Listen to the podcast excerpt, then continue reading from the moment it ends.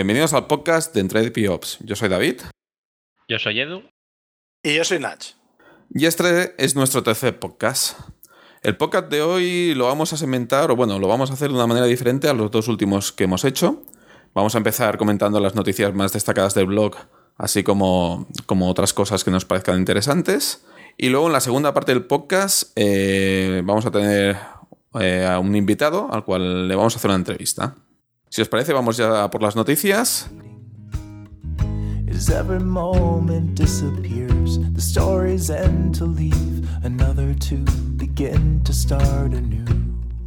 La primera que queremos comentar es la conferencia de Dot Scale, a la cual Nach hizo referencia en el, en el, bueno, en el blog.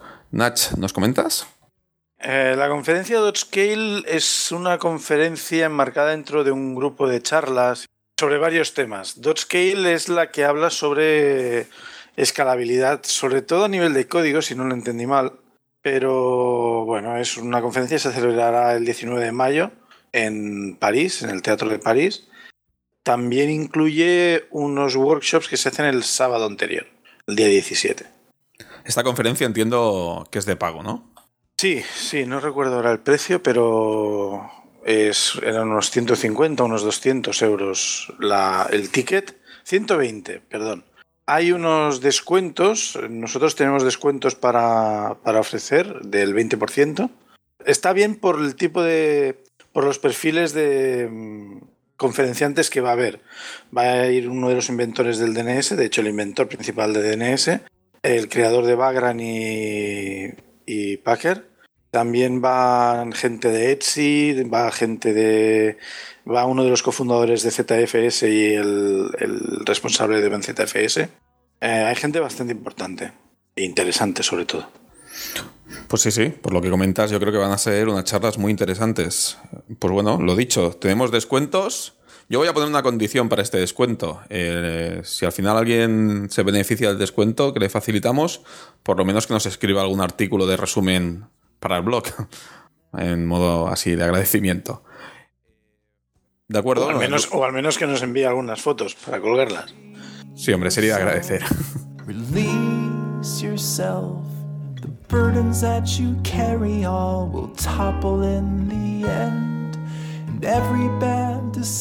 Bueno, lo siguiente a comentar, la siguiente artículo o noticia que apareció en el blog estos días, desde hace un mes que fue la última vez que grabamos, es una serie de artículos que está haciendo Nach. Nach, ¿nos comentas? Sí, bueno, básicamente eh, Jim Kim publicó un documento que eran, eran como 11 pequeños artículos de, por decirlo así, cosas que se necesita saber sobre DevOps, sobre de dónde viene, cómo, en qué se parece y no se parece a otras filosofías, a otras técnicas, a otras metodologías y bueno, son y los patrones principales.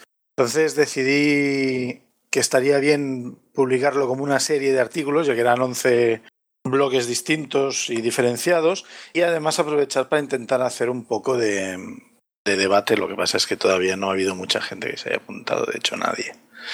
En fin, está bien porque compara, por ejemplo, los artículos que hemos publicado hasta ahora comparan con Agile, con ITIL, con ITSM, con Visible Ops y, y está bastante bien. Sí es cierto que la visión de DevOps de Jim Kim es un poco peculiar, como se verán en próximos artículos, pero es un punto de vista bastante interesante y algo que hay que tener en cuenta además. Aprovechando el comentario que has hecho, también me gustaría anunciar una nueva funcionalidad que hemos puesto en el blog, que es el tema de poder comentar artículos. Hasta ahora la única manera de comentar era o a través de Twitter, básicamente a través de Twitter, luego también nos podías enviar un mail y demás, pero sobre todo las formas de comentario que, teníamos habilitadas era el Twitter. A partir de hace aproximadamente unos 15 días, eh, ahora ya se puede comentar dentro del propio artículo. Entonces, bueno, os animamos a todos a entrar a debate y a comentar y, pasarnos feedback de, de los diferentes artículos que se vayan publicando esto nos ayudará pues bueno a mejorar y, más que nada saber lo que opináis y como dice Nach en muchos casos crear debate que creo que creo que es sano.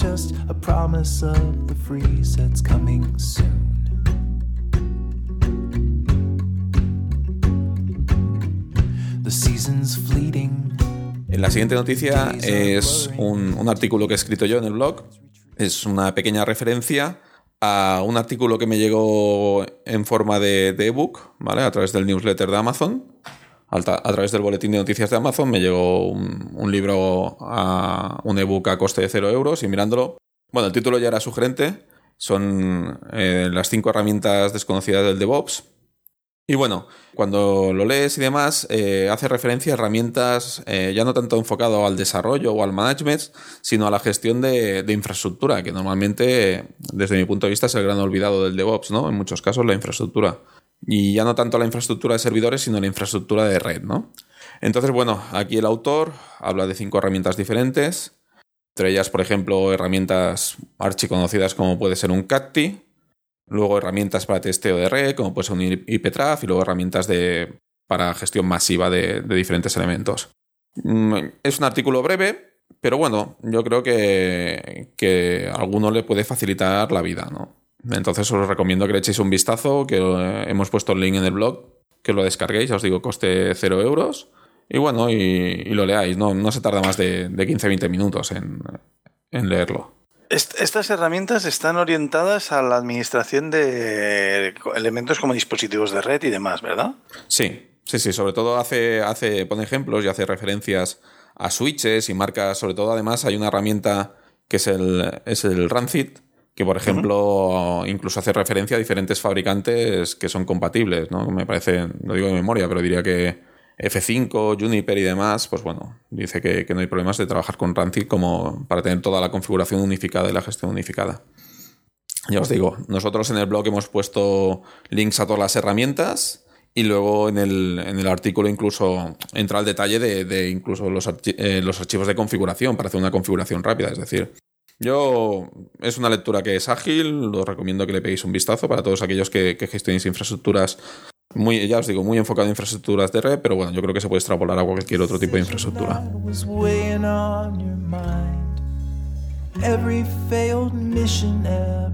Luego también, ya no tanto de noticias eh, o de artículos en el blog, también nos gustaría eh, reseñar o destacar el grupo de Meetup, ¿vale? Del grupo de Meetup de DevOps Barcelona, del cual Nach es, es uno de los, de los fundadores. Y bueno, aquí comentar que tuvimos nuestra primera reunión, a la cual acudimos toda, todo el equipo de Entre de PIOPS. Y bueno, no sé, eh, yo aquí la verdad es que fue una reunión que por los asistentes tuvimos que hacer la gran parte en inglés, que también nos sirvió para practicar a los que lo tenemos más, más oxidado. Pero bueno, yo creo que fue, todo y que éramos poco, éramos unas ocho, unas ocho personas, creo que fue una reunión amena, no sé, intercambiamos muchas opiniones, información, se habló de todo, enfocamos bueno, nos enfocamos a herramientas que utilizábamos, cómo trabajamos cada uno en, diferentes tipologías de empresa. Había eh, gente de .com, de empresas.com, había gente de, empresas más grandes y pudimos intercambiar diferentes puntos de vista. No sé si, si Edu o Nach quieren comentar algún tema que les pareció o algún punto que les pareció interesante de la, de la quedada.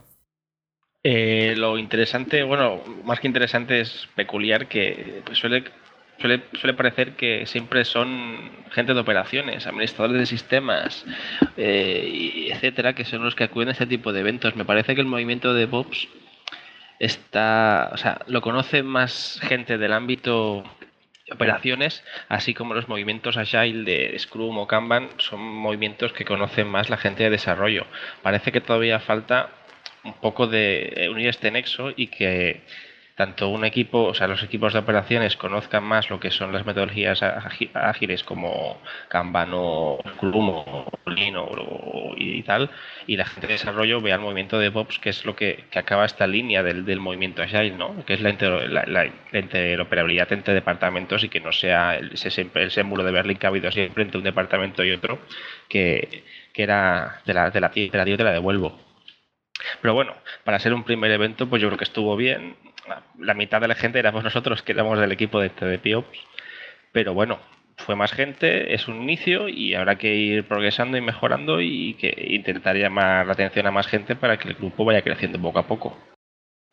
Desde aquí, bueno, hacer un llamamiento, una invitación eh, a todos aquellos que nos escuchan, eh, que bueno, que el grupo está abierto, podéis uniros y bueno, yo os esperamos en los eventos. Y hablando de eventos, comentar que si la memoria no me falla, el próximo día 30, en la Facultad de Informática de Barcelona, eh, habrá una conferencia sobre DevOps, entonces que también lo hace uno de los miembros eh, del grupo, Alex Ballarín.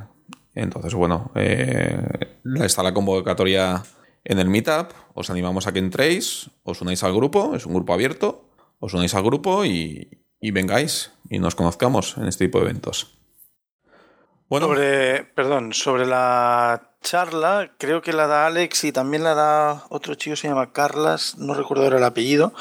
Es, creo que está enmarcada dentro de un curso que se ha organizado por FIB Alumni para, para explicar, bueno, es un curso sobre DevOps muy enfocado a la, a la, al despliegue continuo, a la entrega continua. Es, es un curso bastante interesante. Eh, y por otro lado, respecto al grupo de Meetup, a ver, eh, un poco lo que sí que se dijo bastante fue que, a ver, que lo que queremos es empezar a hacer actividades y lo que no sabemos es cuáles son los temas que más pueden interesar. Eh, yo casi pondría a disposición de quien nos oiga y nos lea en el blog y en, y en este podcast los mismos canales que hay o que vayan al grupo de Meetup, se inscriban y comenten lo que les apetece.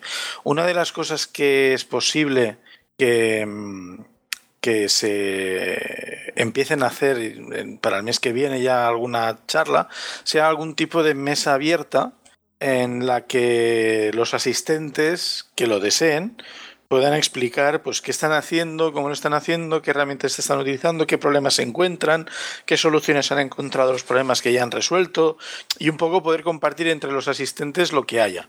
Evidentemente, igual que estamos haciendo ahora con la charla inicial y con la charla de, sobre DevOps en, en, la, el FIP Alumni, la comentaremos aquí y seguramente escribiremos algo en el, en el blog según lo interesante que sea.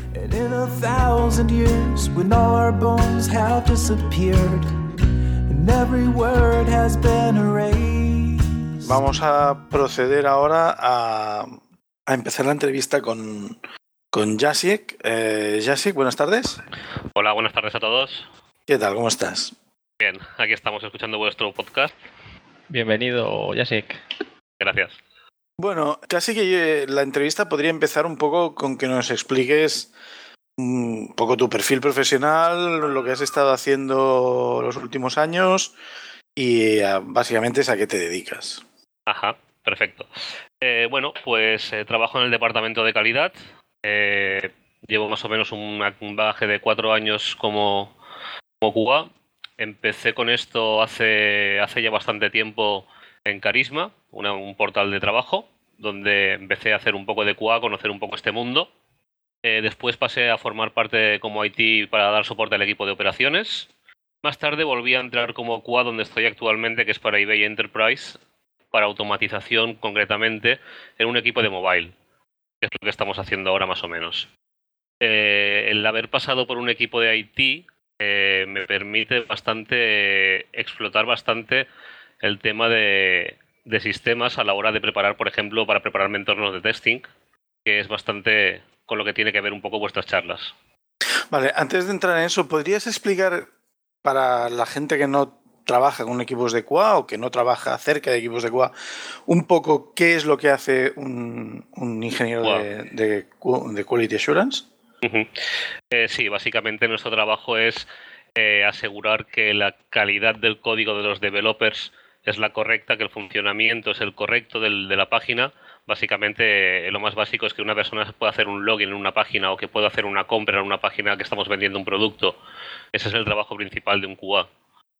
Una, una pregunta. Eh, ¿En algún momento un equipo de QA, o sea, entiendo que se centra en un, en un punto de vista funcional del código, ¿verdad? Correcto. No entra a un punto de vista de, de, por ejemplo, pues si hay flujos mejores, optimizaciones que se podrían hacer a nivel de código, aunque no afecten a la funcionalidad. No, no entramos en ese punto. Sí que llegamos a testear, por ejemplo, eh, en nuestro caso ahora mismo, estamos con una aplicación que es una API basada en AngularJS. Lo que sí que hacemos como equipo de QA también es testear las llamadas de la API. Es decir, eh, mediante herramientas como Postmap, por ejemplo, eh, comprobar que las llamadas devuelven los valores correctos. Vale, pero no estáis testeando, no estáis testeando AngularJS, sino que estáis testeando las funcionalidades que estáis implementando utilizando eso. Correcto. sea, que están implementando en desarrollo. Vale, que has mencionado PostMap, ¿verdad? ¿Has dicho? Sí. ¿Podrías explicar un poco las herramientas que utilizas para coordinar el trabajo? Ah, perdón, para, para. Bueno, las herramientas que utilizas en, en QA, como PostMap, por favor. Eh, sí. Bueno, eh, primero, herramientas, lo principal es la, la comunicación entre el equipo, con lo cual eh, utilizamos Jira como backtracking para seguimiento de incidencias y tareas. Recientemente también hemos empezado a utilizar Rally, que es bastante nuevo para nosotros.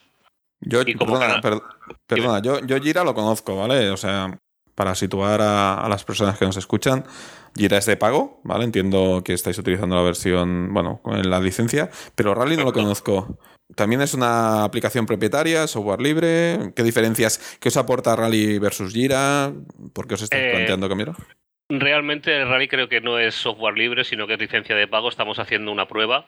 Somos, eh, somos un departamento que estamos haciendo una prueba antes de implementarse de forma definitiva, digamos, en, en algunas oficinas de eBay. Y realmente, en cuanto a seguimiento de incidencias, prefiero Jira.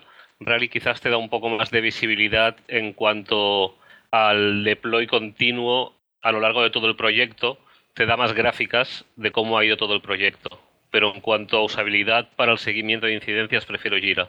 O sea, tú votas por Jira. Pero, pero, o sea, Rally comentas que para el seguimiento del proyecto, es decir, sería una herramienta más para desarrollo, para, el- para la cadena de valor y luego para el ciclo de los ciclos de mm, gestión de incidencias utilizaríais Jira. Sí, O sea, Rally- utilizaríais Jira. a ver, ahora estamos utilizando Rally para todo. En- actualmente en el proyecto en el que estamos utilizamos Rally para todo, tanto para seguimiento de incidencias como para todo. Pero Rally yo más bien lo veo de cara a management. Eh, de cara a, los jefes, digamos, eh, da mucha más visibilidad del, camino que toma el proyecto. Te permite quizás un poco anticiparte a posibles problemas. Eh, a nivel de, feedback, ¿vale? En vuestra empresa, en los jefes tienen en cuenta la opinión de. O sea, supongo que si lo estáis probando es porque sí, ¿no? Pero ¿hasta qué punto vuestro departamento puede decir, oye, que, que está muy bien a nivel de dashboards y a nivel de, de visión ejecutiva, pero a nivel operativo no, no sirve, preferimos Jira, ¿no? Y los jefes dicen, oye, pues vamos a hacerles caso, o es, o es una decisión que se toma en despachos como en otras compañías. Eh, correcto, es una decisión que se toma en despachos. Prácticamente todas las decisiones se toman en despachos aquí. Y, influye la opinión técnica, aunque no sea decisiva, influye de alguna manera. ¿Alguna vez se ha llegado a, a mantener un software porque es interesante desde el punto de vista técnico o, se deja de utilizar aquello que, que desde dirección o desde esos despachos no se quiere seguir utilizando? Eh, bueno, como normativa de empresa, digamos, eh, sí que se recomienda el uso de ciertas herramientas. Bien, luego cada uno sí que es un poco libre de usar las herramientas que necesite, pero si es una herramienta para uso corporativo, sí que tenemos unas herramientas que son las que tenemos que utilizar. Entiendo, entiendo. Ah, hay otra cosa que quería preguntar, eh, un poco por encima. Rally entiendo que es una, una herramienta con interfaz web como Jira, supongo. ¿Correcto? ¿Y sabes si dispone de una, de una API de acceso programática? Eh, no, no lo sabría decir. No sabías decir. Lo digo porque a lo mejor existe algún tipo de integración entre las dos herramientas que puede ayudar a eso. Pero bueno. Vale. Eh, bueno, ¿Qué otras herramientas utilizáis? También utilizamos eh, Zephyr, que es otra herramienta que es, eh, es un poco específica para el testeo.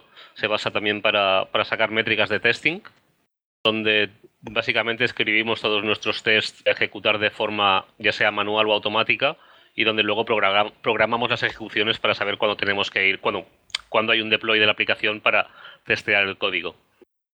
Una pregunta. Has mencionado métricas de testing. ¿Qué, qué menciona? ¿Puedes explicarnos un poco qué tipo de métricas utilizáis y, y qué haríais, qué hacéis con ellas?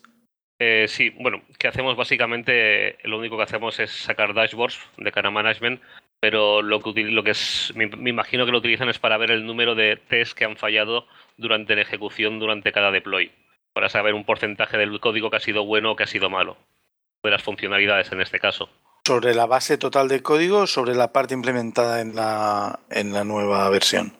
Sobre la base total, cada vez que hay un deploy se hace un testeo de toda la aplicación, por mínimo que sea. vale.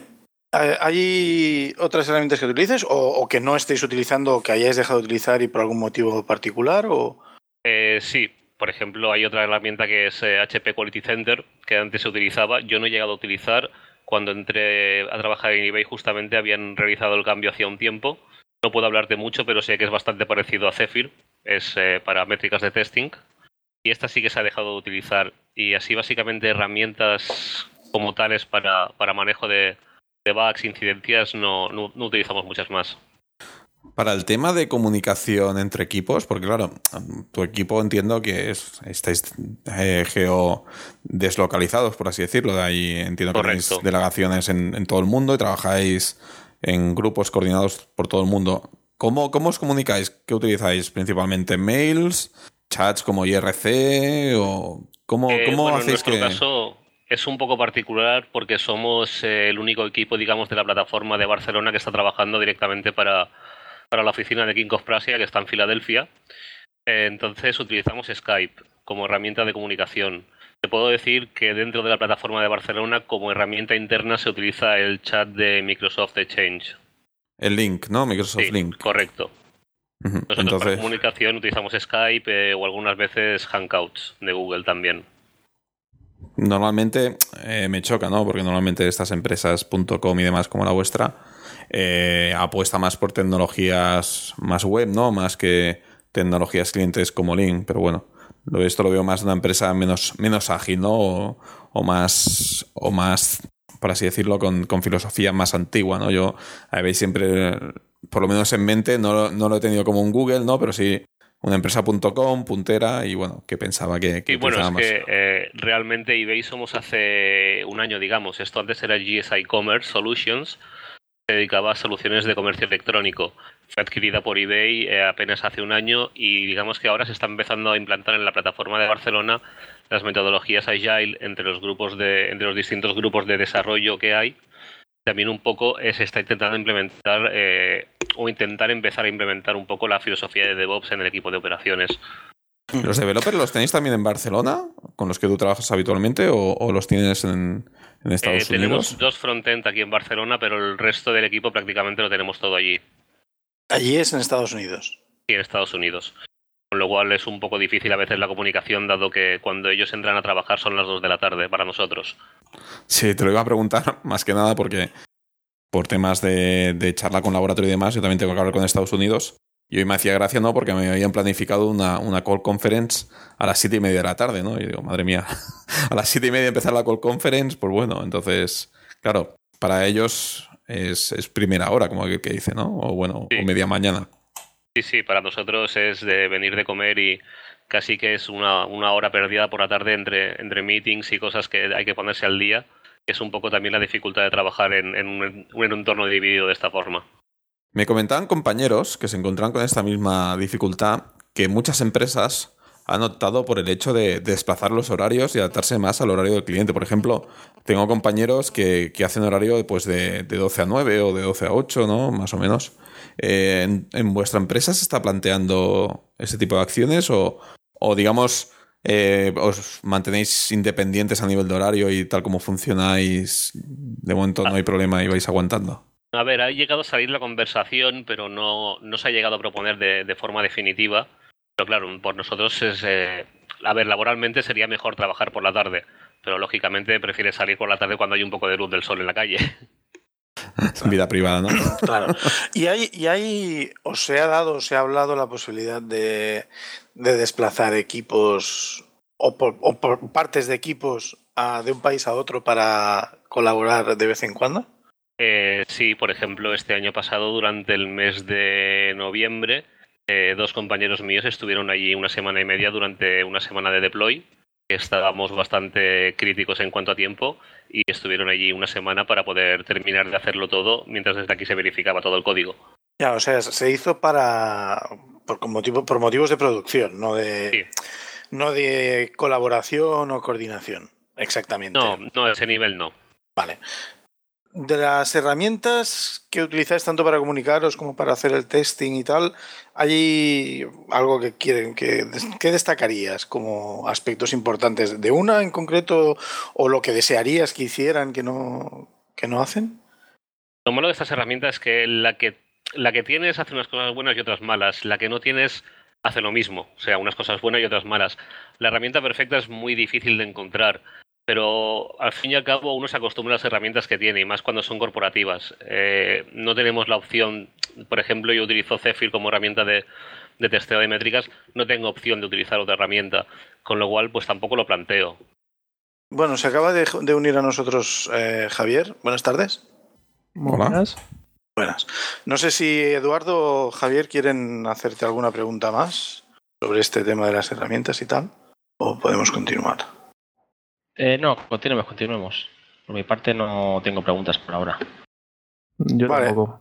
Pues lo, vale, pues lo siguiente que, que trataríamos sería sobre la automatización. ¿Estáis, ¿Estáis automatizando el proceso de testeo y de aceptación de, de QA? Sí, sí, es, eh, es una de las cosas para, para las cuales se inició este equipo aquí en la plataforma de Barcelona concretamente. Eh, nosotros empezamos a testear una aplicación desde cero, cual tuvimos que pensar cómo íbamos a hacerlo. Eh, realmente pues conocíamos Selenium, al menos por mi parte conocía Selenium como herramienta, con lo cual estuvimos investigando y al final utilizamos, decidimos utilizar eh, un framework de Selenium WebDriver con TestNG, que es una herramienta de reporte, y codificando en Java. Vale, Eh, para, para aquellos que no estén muy metidos en temas de testing y no conozcan las herramientas, ¿podríais explicar un poco por encima lo que es Selenium, el WebDriver y, y el repos este? Sí, eh, Selenium es una herramienta que básicamente se inició como Selenium IDE o Selenium RC, la primera versión, es un, es un plugin de Firefox, básicamente la primera versión, que te permitía grabar eh, una navegación y luego exportarla a diferentes lenguajes para poder ejecutar, eh, digamos, test unitarios o test funcionales. A partir de ahí, Selenium creó la versión 2.0, que es Selenium WebDriver, que directamente eh, se puede utilizar eh, con cualquier tipo de lenguaje, ya sea Ruby, ya sea Java, Python, JavaScript, para, eh, digamos, hacer tú mismo la- el testeo funcional que tú quieres. Es decir, esto lo que nos permitiría sería hacer una navegación como lo haría un usuario por una página y luego repetirla cada vez que quisiésemos testear los resultados para en diferentes de- despliegues, ¿cierto? Sí, correcto, esa es la mejor definición, emular la acción de un usuario. Por lo Vale. que yo he visto de, de Selenium, o sea, incluso abre el navegador, ¿no? O sea, abre el navegador, hace clic, espera una respuesta. Sí, eh, claro, al fin, al fin y al cabo lo que lleva por detrás es el código que tú le escribes. Puedes incluso trabajar entre pestañas. O sea, O sea, cam- cambiar de pestañas en el navegador, quieres decir. Correcto. Esto, ¿no? Vale, vale. Entonces, bueno, con este framework lo que hemos estado haciendo al principio, lo hicimos un poco, digamos, en Agile, mientras se van entregando las funcionalidades, se iba haciendo el testeo, se iba haciendo el test automático. Una vez que tuvimos más o menos todo el test automático hecho, eh, empezamos a pensar en la integración continua. Ahí es donde empezamos a mirar qué herramientas íbamos a utilizar y decidimos utilizar Jenkins como herramienta para integración continua, para ejecución de test y para verificación de cada deploy. ¿Estáis utilizando Jenkins en, en una instalación on- on-site o, o como servicio? Eh, no, o sea, lo tenemos en una máquina virtual. Aquí cuando has dicho herramientas, aparte de Jenkins, ¿qué otras herramientas te habías planteado? Y luego, aprovechando, eh, ¿por qué te decantaste o os decantasteis por Jenkins versus las otras opciones? Eh, ¿Qué otras herramientas, por ejemplo, al principio, antes de tener Jenkins, empezamos a utilizar Ant herramienta de ejecución de los test mediante por consola, eh, con lo que también nos permitía por consola decidir que, digamos, qué batería de test queríamos lanzar. Si queríamos lanzar toda la aplicación, solo queríamos eh, lanzar los tests eh, que corresponden a una parte de la, concreta de la aplicación. En cuanto a Jenkins, eh, básicamente porque era la herramienta que más nos sonaba que nos iba a funcionar para esto.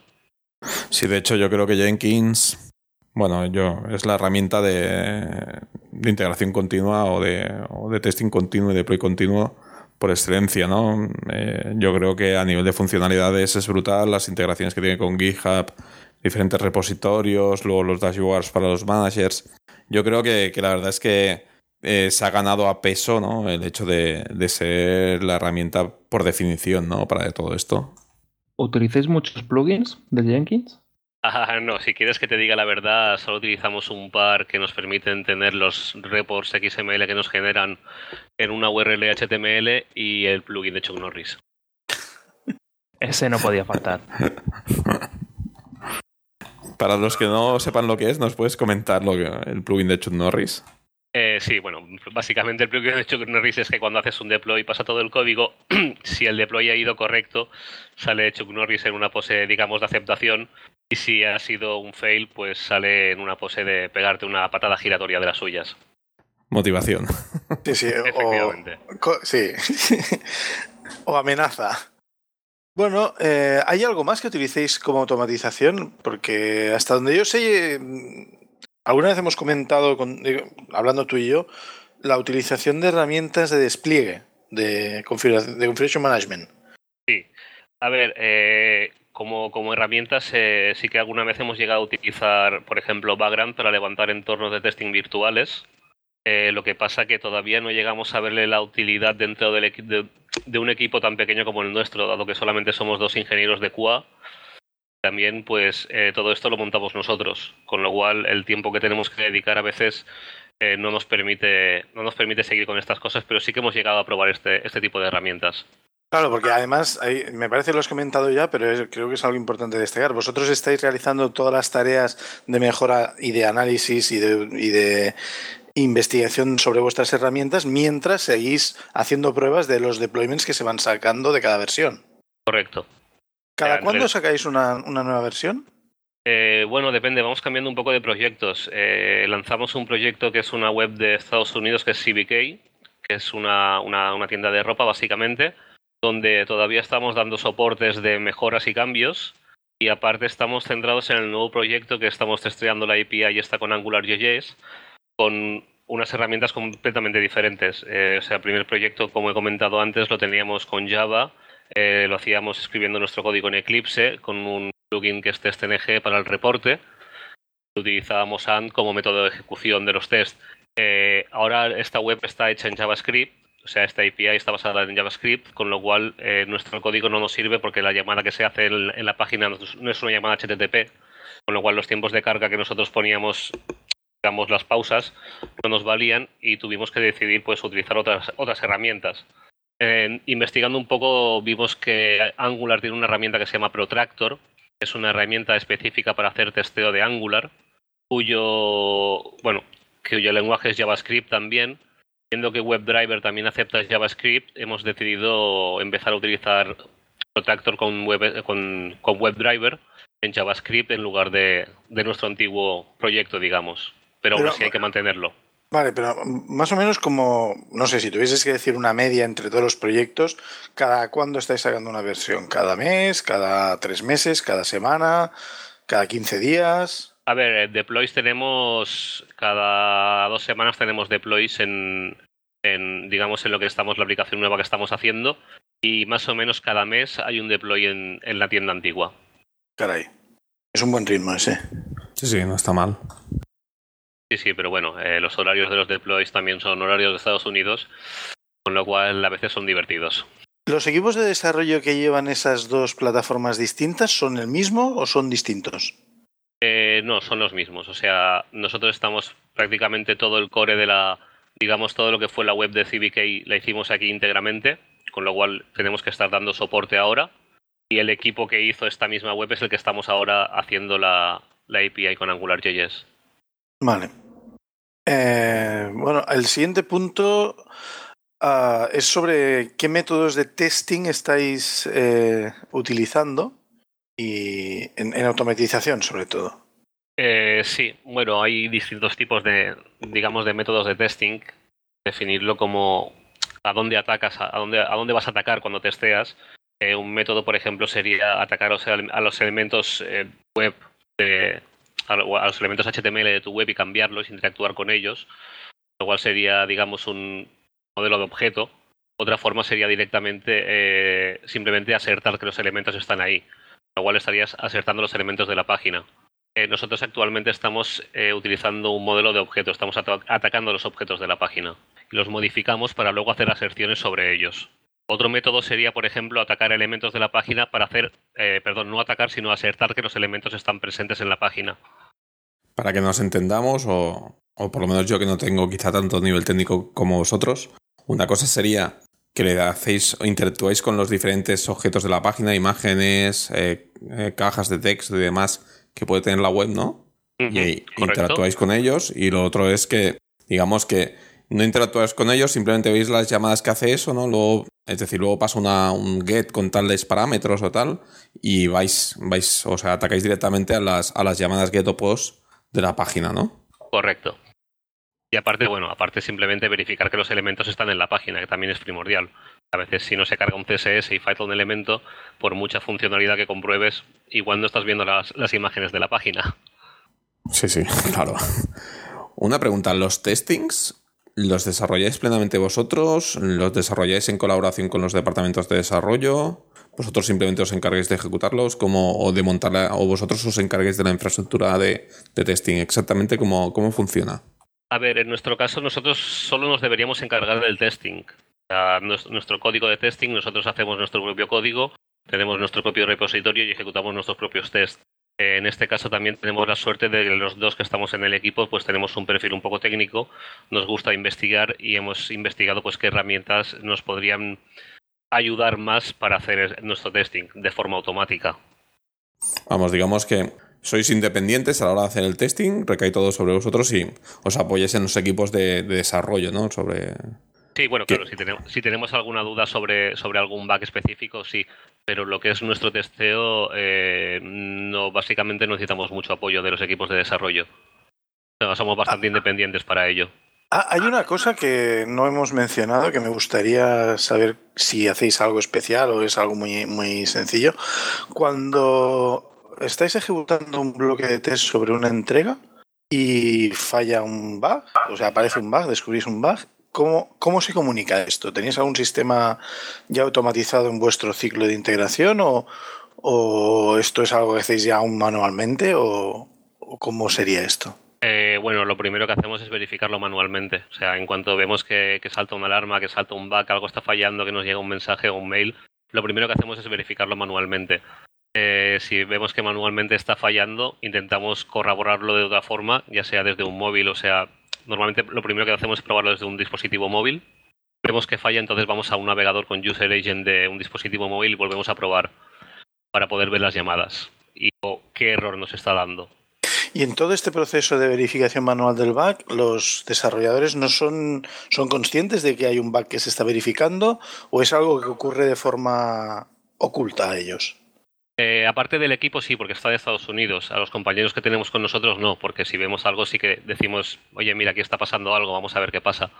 Claro, o sea, Aparte- vosotros le- levantáis la bandera y la gente que tenéis alrededor de desarrollo son conscientes de que, de que hay un posible fallo ahí, incluso se pueden acercar y echar una mano o verificar lo que sea. Correcto, sí, eso sí. Vale. Con el equipo de Estados Unidos es un poco más difícil a veces por la comunicación, pero con los chicos que tenemos aquí, por suerte, si hay cualquier problema, pues sí que los tenemos y hay bastante comunicación con ellos. Vale, perfecto.